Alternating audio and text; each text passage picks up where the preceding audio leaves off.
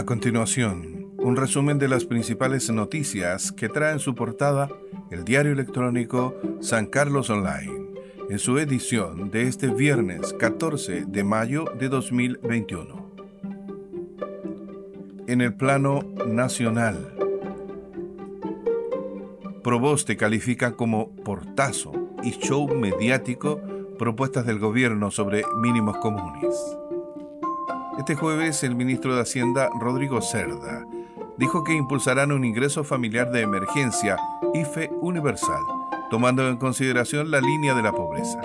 Si bien la iniciativa apunta al 100% del registro social de hogares, excluiría al 10% de las familias que perciban mayores ingresos.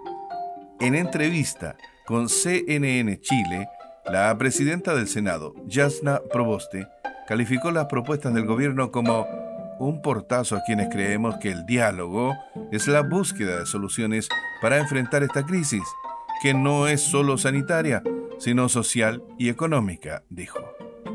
Según la parlamentaria, el Ejecutivo no ha sido claro en sus iniciativas, ya que no se expresan montos ni plazos para concretar los beneficios. Comillas. Dicen, avanzaremos en un ingreso universal. Vamos a aumentar el monto de los beneficios pero no son capaces de decir cuánto ni cuándo.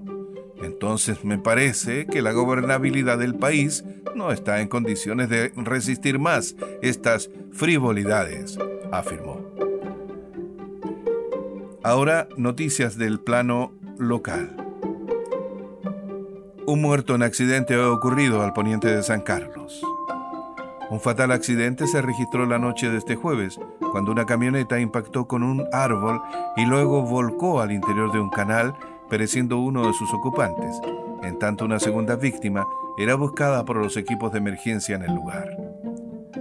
Cerca de las 21 horas de la noche de este jueves, una camioneta que transitaba por el camino a Trapiche, a unos 20 kilómetros al poniente de esta ciudad, por razones que se investigan, colisionó violentamente contra un árbol a orillas del camino para luego volcar al interior de un canal de regadío. Cuando llegaron al lugar los servicios de emergencia, se encontraron con el conductor ya fallecido, en tanto que una segunda persona que viajaba en el vehículo era buscada en el cauce y en la zona donde ocurrió el fatal accidente. Los casos que los concejales Guzmán, Méndez y Ruiz no habrían fiscalizado. La remoción de los ediles Héctor Guzmán, Pedro Méndez y Sergio Ruiz por notable abandono de deberes y la contravención grave al principio de probidad administrativa fue solicitada al Tribunal Electoral de Ñuble por la actual presidenta del Consejo Municipal, Lucrecia Flores. Según la concejala Flores, la acción tiene su origen al omitir y no ejercer la facultad de fiscalizar de los ediles individualizados en las actuaciones del ex alcalde Goyebría Fura y su no comparecencia para requerir su remoción en la causa ROL 6802-18 del Terbio Bío por las irregularidades que finalmente fue removido ese alcalde. Detalles en www.sancarlosonline.cl. San Carlos podrá postular al recambio de mil calefactores. A partir de este año, la comuna de San Carlos podrá ser beneficiada con un plan piloto de recambio de mil equipos de calefactores que proviene de la propuesta de una nueva destinación de beneficiarios para San Carlos.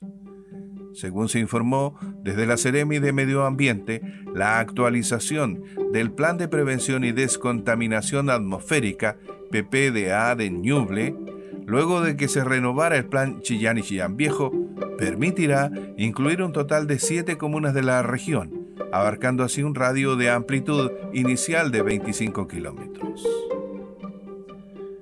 Así llegamos al final del resumen con las principales noticias que trae en su portada el diario electrónico San Carlos Online, para su edición de este viernes 14 de mayo de 2021.